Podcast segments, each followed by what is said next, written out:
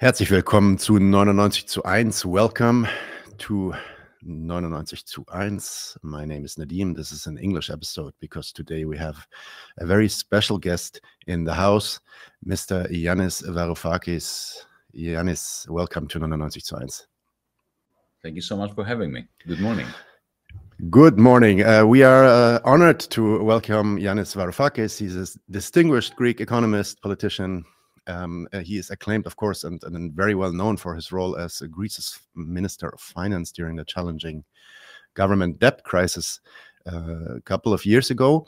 And beyond his political career, uh, Varoufakis has an, is an accomplished author. Um, yeah, notable works are, for example, Adults in the Room, um, My Battle with Europe's Deep Establishment.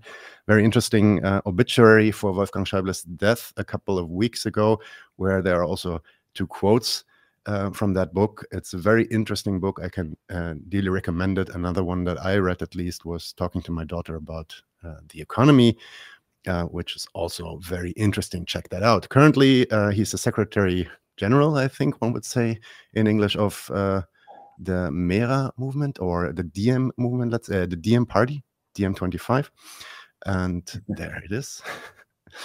and yeah, he in this function he actively shapes uh, progressive and pan European political agenda. He has also always been very vocal about Palestinian rights and has recently made some quite impactful statements on the um, on, on on the basis of which he also got cancelled in Vienna. But we'll get to that in a second. Um, maybe, and that's also the reason why today we want to not speak about economy, not speak about uh, Greece and the European Union in particular, but we want to talk a little bit about Palestine, Gaza, Israel, and of course also the role of Europe and Germany. First, maybe Yanis, I will give you the stage. Give us your view on the events unfolding since October 7th. What has happened, and where are we at today? What do you, um, how do you uh, judge that? Well, what we are seeing is the culmination, the apotheosis, the heightening of uh, a very straightforward and extremely sad depressing act of genocide. The Palestinian people are being uh, subjected to what can only be described as genocide. This is not new. It didn't start on the 7th of October, of course, right? because there is this very quaint uh, uh, myth that there was a ceasefire between the Palestinians and the Israelis before the 7th of October, and then suddenly Hamas attacked Israel and the war began. Uh, that's, of course, absolute rubbish the war began in 1948 with the ethnic cleansing of 800,000, 900,000 Palestinians during the Nakba. And it never stopped since then. Uh, before the 7th of October, 2 million Palestinians in Gaza were in an open air prison, in a prison camp. Uh, no access to the rest of the world. Um, 60% of the children malnourished because of the uh, um, embargo um, their water, their electricity, their food completely um, regulated by the occupying force, Israel, just because they had moved their troops out of Gaza, didn't stop Gaza from being occupied territory. Uh, if anything, it resembled, if anybody remembers that movie by John Carpenter, Escape from New York, where hmm. Manhattan became an open air prison for, you know, right. for, for, the United States. This is exactly what it was. And uh, uh, on the 7th of October, I remember I was in Berlin when uh, the Hamas attack against Israel took place. Um, I made a name of, of, for myself, uh, and as a result, I've been facing a, a wave, a tsunami of vilification yeah. because I refused to condemn the Hamas attack. And the reason why I, I refused to condemn the Hamas attack in principle, right, um, while at the same time saying that any any attack against civilians, whether by Hamas on Israeli civilians or by Israelis on uh, Palestinian civilians, is deplorable and uh, violates the Geneva Convention. But nevertheless, any people who have been incarcerated in an open air prison not only have a right to break down that wall and to attack the army that is keeping them prison imprisoned, they have a duty to do it. In the same way that prisoners of war have a duty to escape a population that is uh, caught up in a mass prison camp, I would say concentration camp. I know this is a controversial term in uh, Germany, but it has all the hallmarks, especially now for concentration camp, especially now. They have a duty to break out. Um, it's you know for progressives, for those who defend human rights, anybody's human rights, uh, Israelis, Palestinians, you know, people in Kashmir, people of Germany. Human rights are either universally respected or they don't exist. For anybody who respects human rights, it's always very difficult to steer the right course between uh, defending the right to um, resist occupation and condemning acts that go beyond the right to, to resist, like, for instance, rapes, um, the killing of civilians, uh, taking of hostages, and so on. Uh, so, my, you know, this is that was the, the difficulty, but it's a difficulty that either you face head on, or you become complicit in general. Difficulty was hard to say. On the one hand, Hamas had every right to attack Israel; it didn't have the right to attack civilians. So, since then, yeah, what what people here uh, call a war has broken out, and um, we see you already described that as uh, at least uh, yeah genocidal acts at genocide. Um, now an ICJ uh, court ruling uh, has come through like two weeks ago that at least um, gives credible yeah, credibility to those claims uh, made by South African um, politicians there my question would be even before that i mean looking at two three months ago uh, the, the the calamity has been ongoing let's say why and and maybe as an ardent believer of let's say international law and human rights and icc icj etc why is why why are all these structures so ineffective why um, could this just go on like this well, to begin with, let me contest the word war. This is no war. Uh, there's a war in Ukraine between two independent countries, Russia and uh, Ukraine. There's no war in in Palestine. It's not a state. It's not a functioning. It's not um, Gaza is not a state. Hamas is not a government. Uh, Gaza, the West Bank, where just before you and I began talking, uh, Israeli troops disguised as Palestinians, entered the hospital in Jenin and executed three patients, three Palestinians in their beds. That's not a war. That's a crime. That's just criminal activity by an occupying force. Uh, if only the Palestinians had a state that could wage war, they don't. so let's be clear on this. Um, why is the international system of uh, legislation and human rights not functioning? Well, the answer is very, very clear. Because the West never cared about human rights or international law. Never. It was always a facade. The United States, Britain, all the European colonial powers, France, Italy, Germany, used the language of human rights uh, as a weapon of colonization. They they always did it in their own countries. Think about the Constitution of the United States, which is a beautiful text, the Bill of Rights. It reads like poetry, a celebration of uh, human rights and uh, the rights of man and, and woman, one assumes. Um, and yet, the very same authors of that beautiful document who wrote poetically about freedom were slave owners. so for them, freedom um, was very precious for their own caste, for their own class, for their own ilk. Uh, but it involved the freedom to have slaves, the freedom to settle other people's lands and to treat them like vermin, to extend the logic of terra nullius in Latin. Terra nullius means empty land, a land without people. Because if you think about it, when the British went to Australia, they declared that Australia is terra nullius, that there are no people here, even though there were 6 million Aborigines. Immediately, what you do when you declare Australia to be terra nullius is um, you um, you claim that the people there are not humans, therefore you can kill them and you can take their land if since there are no humans there.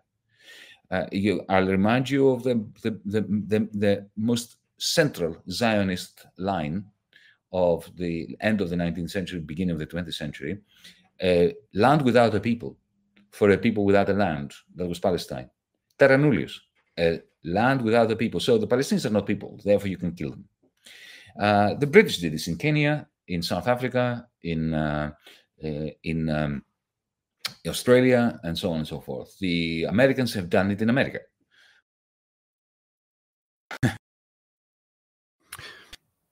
did it in Canada. On one hand, championing human rights with great texts like you know John Locke's or you know the Federalist Papers, right? Uh, but not for the people that it wants to expropriate.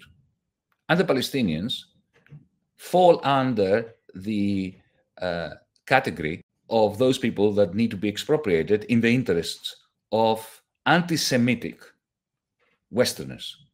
Because let's not forget, you know, people like myself, maybe you, I don't know. I hope you're not uh, being vilified as much as pe- people like me are. But people like myself, right? Because we are anti Zionist, because we are pro Palestinian, because we are pro human rights, uh, uh pro universal human rights, we're being called anti Semites. But the true anti Semites are the Zionist supporters who really wanted to get rid of Jews from Europe. And they said, okay, you go to a land without the people.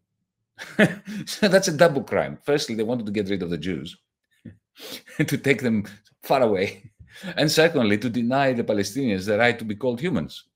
Um, so that, the, you know, when we talk about, you know, the international law, what are we talking about? We're talking about the agglomeration, the um, encapsulation of this mindset of settlers, of Western settlers, whose job it is to get rid of the natives, to ex- expropriate their land, to eliminate them, to ethnically cleanse them, while proclaiming their own human rights and their own political rights under the guise of supposedly universal human rights, which are only if you think in purely racist terms that the riffraff, you know, the Palestinians, the Jews, the this, that, whatever, are not human beings.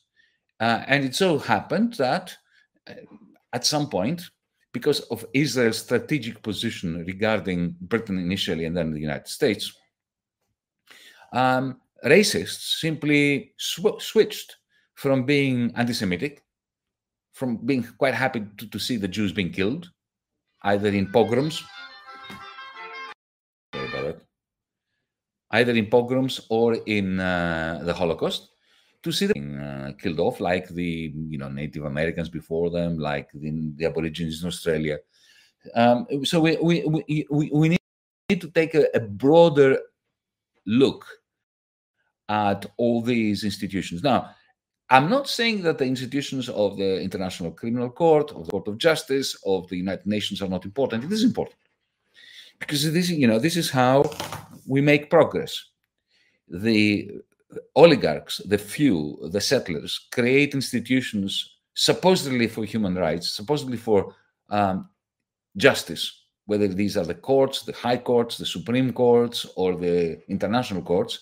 They create them for their own purposes and then the rest of humanity must wrestle those away from them and give them the substance that their creators never meant for them to have.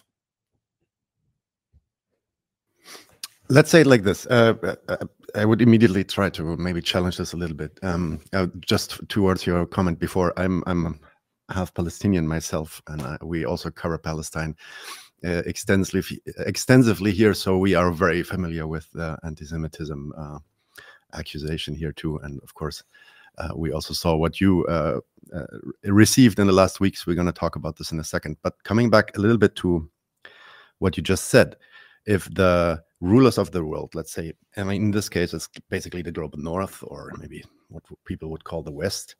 Um, if the if, if, those big rulers of the world set up these laws in order to, yeah, uh, establish their control over the whole globe, and to be frank, I mean, one of the first, I think maybe the second or so, I'm not sure, human rights is the right to property, right? So we as communists, shouldn't we then be opposing that whole thing and say, not only is it a charade, but it's actually, I mean, even the content itself is a tool of this oppression, and we should be striving towards something else?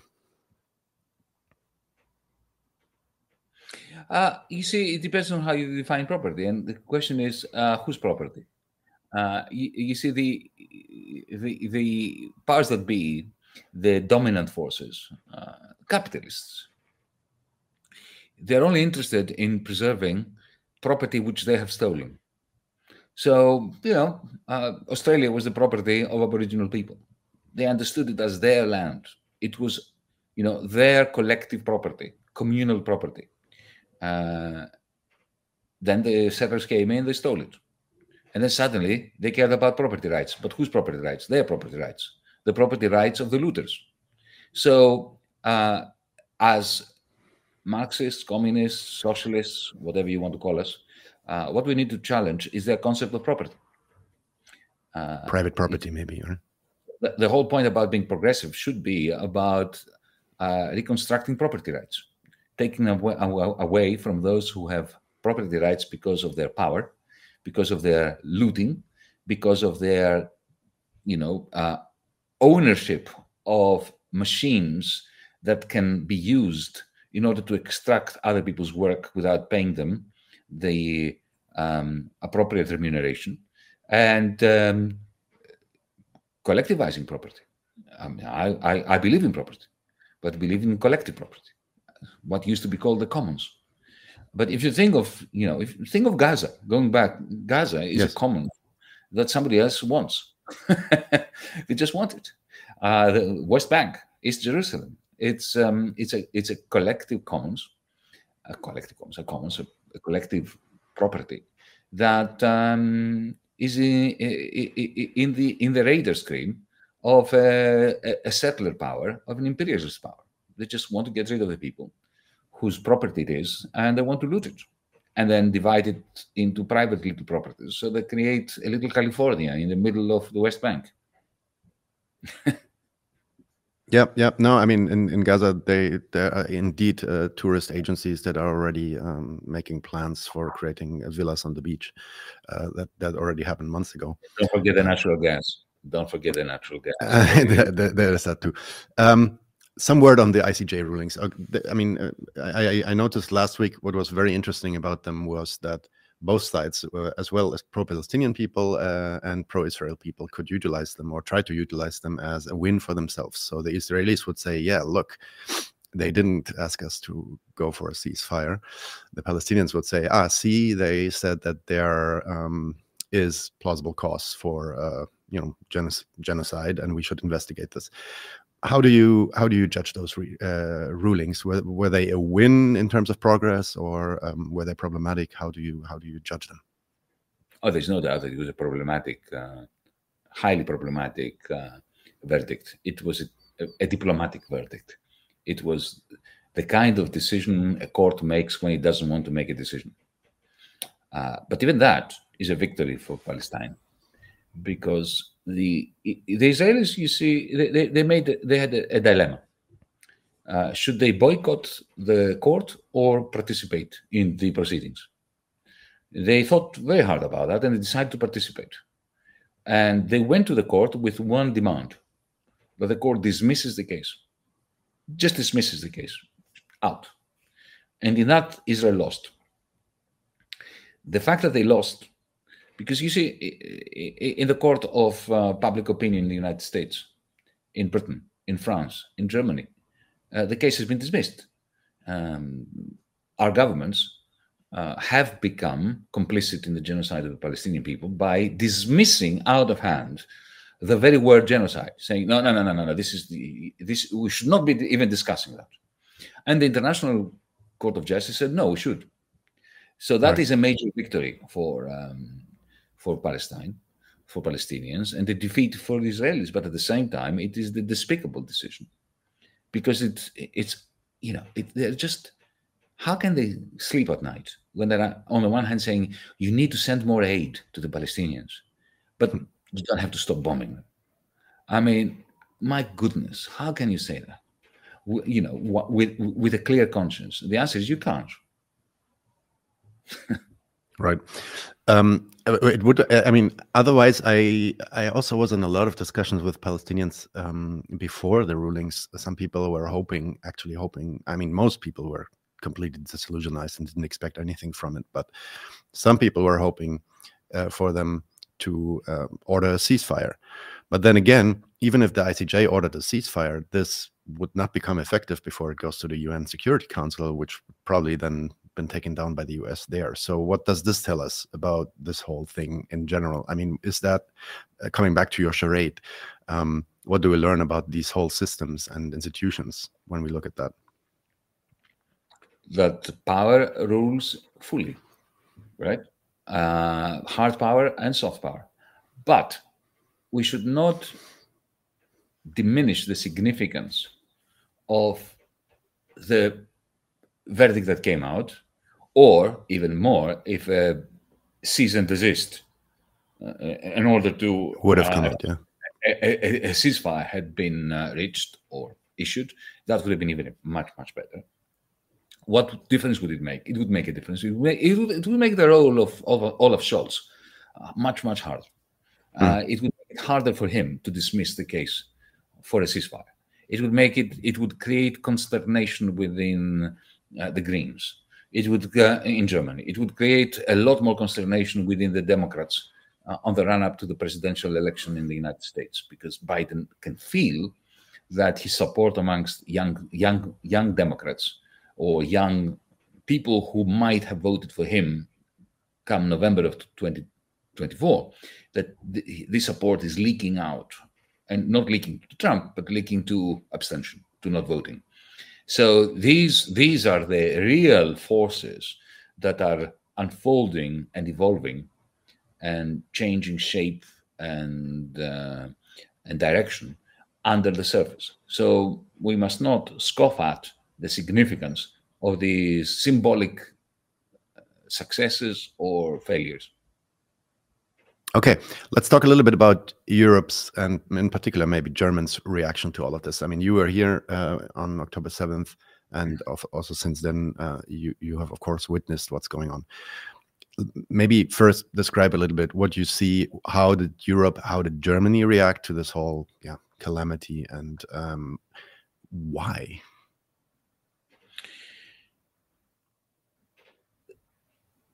A comrade of ours, a friend of ours, um, Iris Hefets, who lives in Berlin, is an Israeli Jew who practices as a psychoanalyst in Berlin.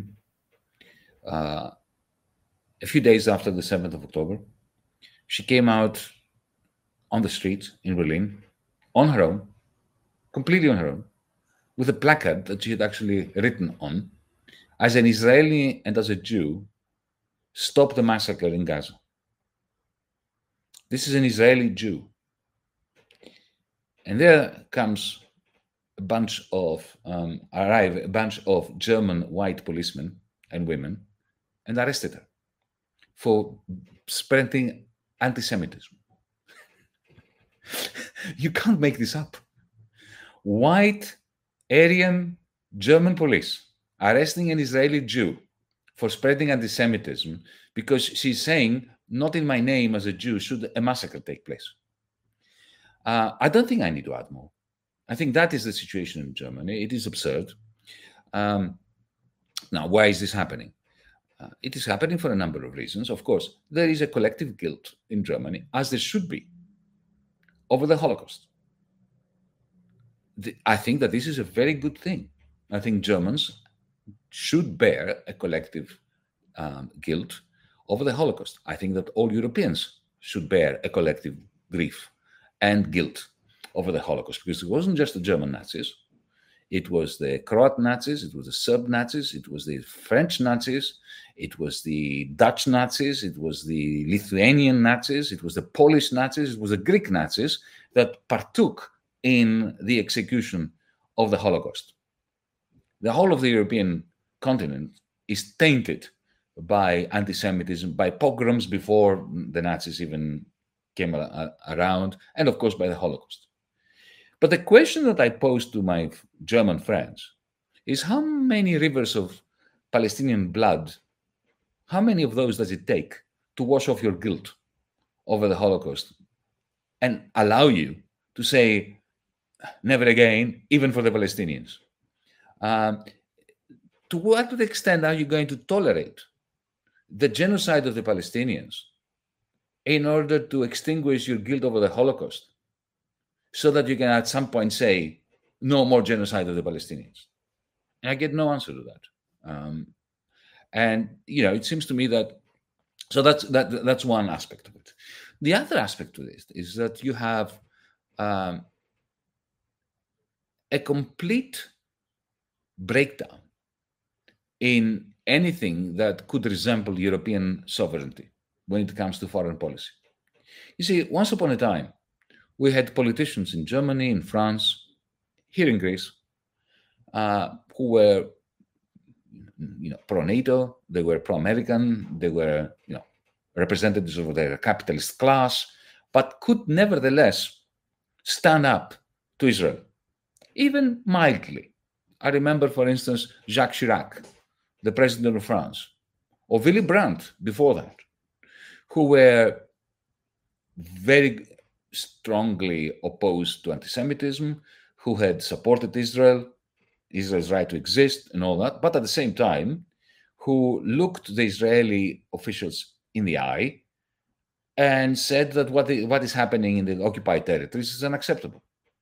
Jacques Chirac, in the occupied territories, confronted, physically confronted the Israeli army. I can't imagine this happening today with Olaf Scholz or with uh, uh, Jacques Chirac or with the Greek prime minister. We have um, politicians in power whose incapacity to contest not so much Israel, but the will of Washington, D.C., American hegemony. Effectively, they defer to Washington, whatever Washington says. You know, they're expecting the Washington line and then just do it.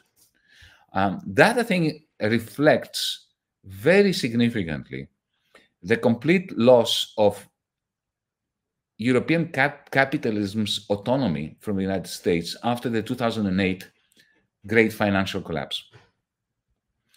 After 2008, uh, the flimsy structure of the European Monetary Union gave rise to a series of domino effects. Uh, first, it was the German banks. It was Deutsche Bank, Finanzbank, and all the other German banks that went bankrupt because of the stupid, stupid bets they had placed on the American subprime market. And that domino effect took down every single European bank. There wasn't a single European bank in early 2009 which was not bankrupt. That immediately triggered a bankruptcy of states, with Greece being the first one. Then it was Ireland, it was Portugal, it was Italy, it was France, um, Spain, and so on. Right, uh, and the the reaction to this deep crisis of European financial financialized capitalism was uh,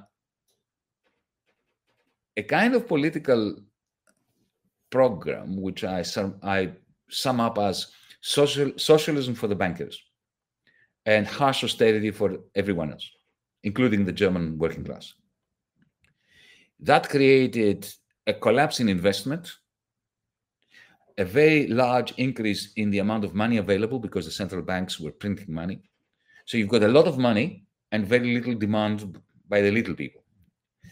And that created a deep recessionary current, undercurrent with lots of money for the rich. So inequality increased.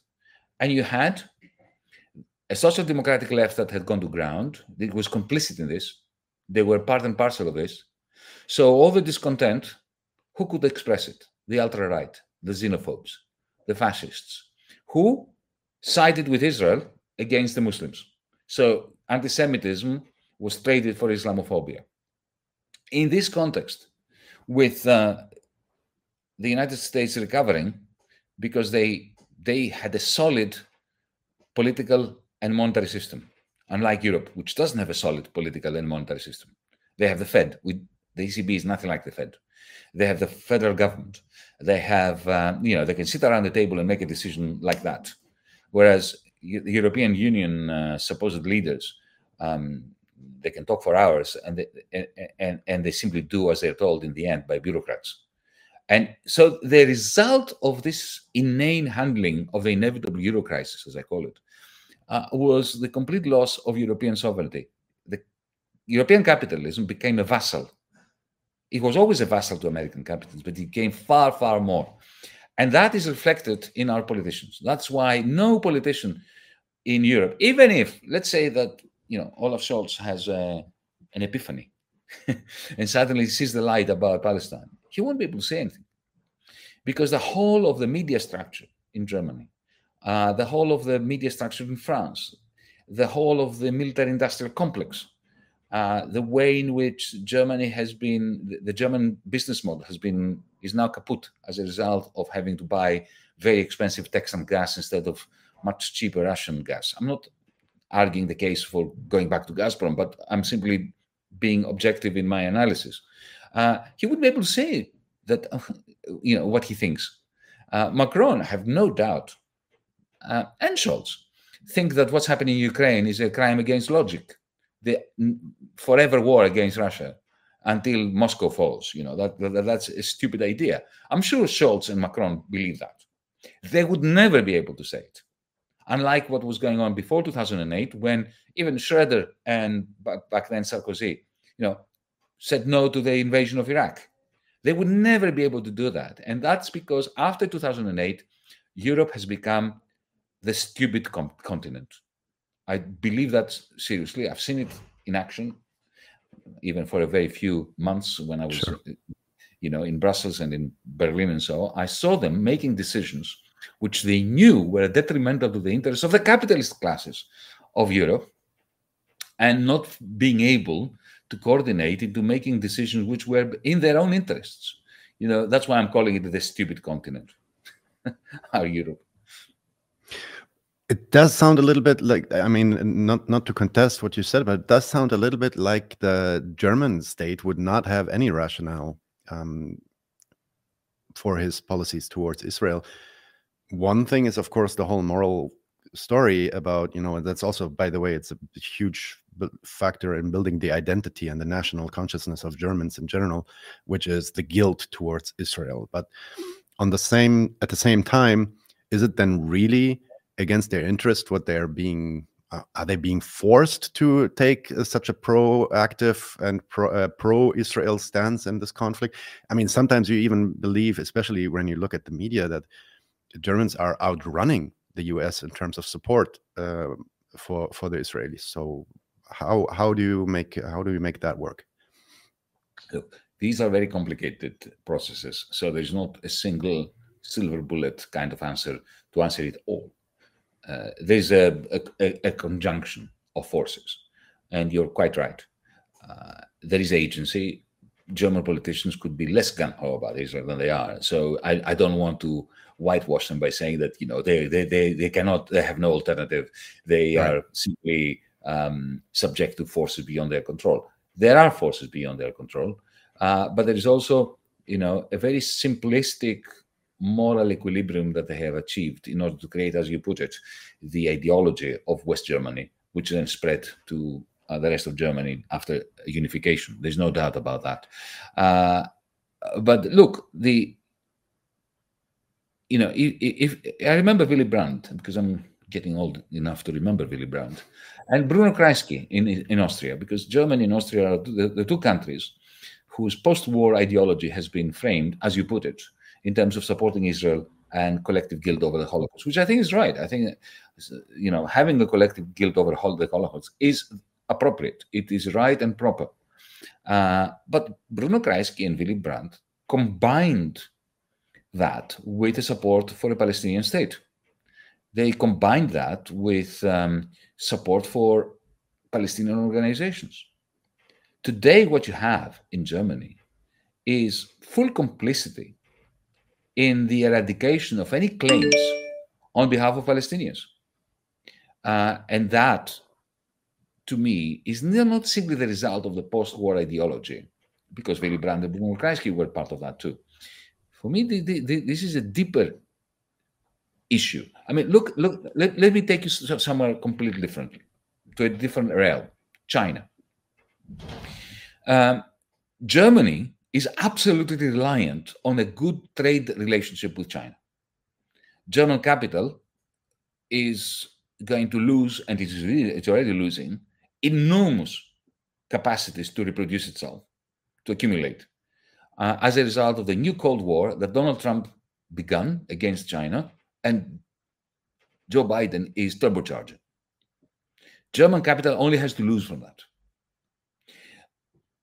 The German capitalist class has every reason to oppose America and its pursuit of the new Cold War against China. Because this new Cold War against China, which you know comes with euphemisms like de-risking and uh, deglobalization and so on, that is, you know, that's the death knell of the German business model, especially after the European periphery has stopped having the capacity to absorb the net exports of the of German industry, and those net exports can only go to China.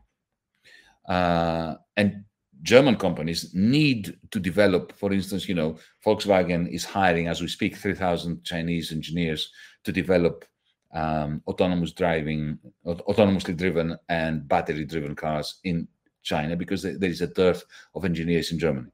Uh, and yet, Washington proves daily its capacity to force upon the German political elites participation in increasing the pace of the conflict between the West and China. So you see what I mean? The German capitalist class, the German political class, which represents the German capitalist class, um, are simply being railroaded by the interests of the American ruling class and the American political class in policies, foreign policies, that are not in the interest of the German capitalist class. Now, I think the same thing applies to Israel um, and Ukraine. Israel, Ukraine, China are three such brilliant examples, I think, of where German rulers, whether they are economic rulers or political rulers, are being railroaded into following policies which are not in their own interests. Okay, then maybe um, I'm just conscious of the time and I'm making like a little bit of a jump here, but I think we can still connect it to what you just said. If that,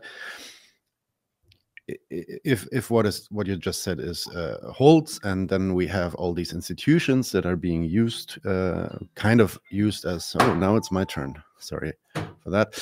That are being used uh, for uh, by these powers for their interest. Uh, especially the West, or maybe um, uh, how you put it, the United States' interest. Um, and then we have the situation in which all of this culminates in, yeah, kind of total impunity for Israel to do what it is doing right now. What is the solution to all of this? I mean, I'm asking you now, of course, to in two minutes solve the Middle East conflict, but maybe maybe you have an uh, idea what the solution would be, and if if there is even a realistic solution to all of this that turns out to be, you know, beneficial at least for the people in Gaza. The only ally humanism has is the capacity of inhumanity of racism, of imperialism to undermine itself. The only silver lining I see in this preposterous suffering of the Palestinian people is that the events of the last three months, four months, have made it impossible that we will continue along the lines that we had before of the Palestinians being ethnically cleansed and eradicated at a slow pace without the world looking at them. If there is one thing that is um, giving me heart and hope of you know what's been happening the last four months is that the Arab world, the corrupt regimes of the Arab world, would no longer be able to make peace with Israel while ignoring the Palestinians.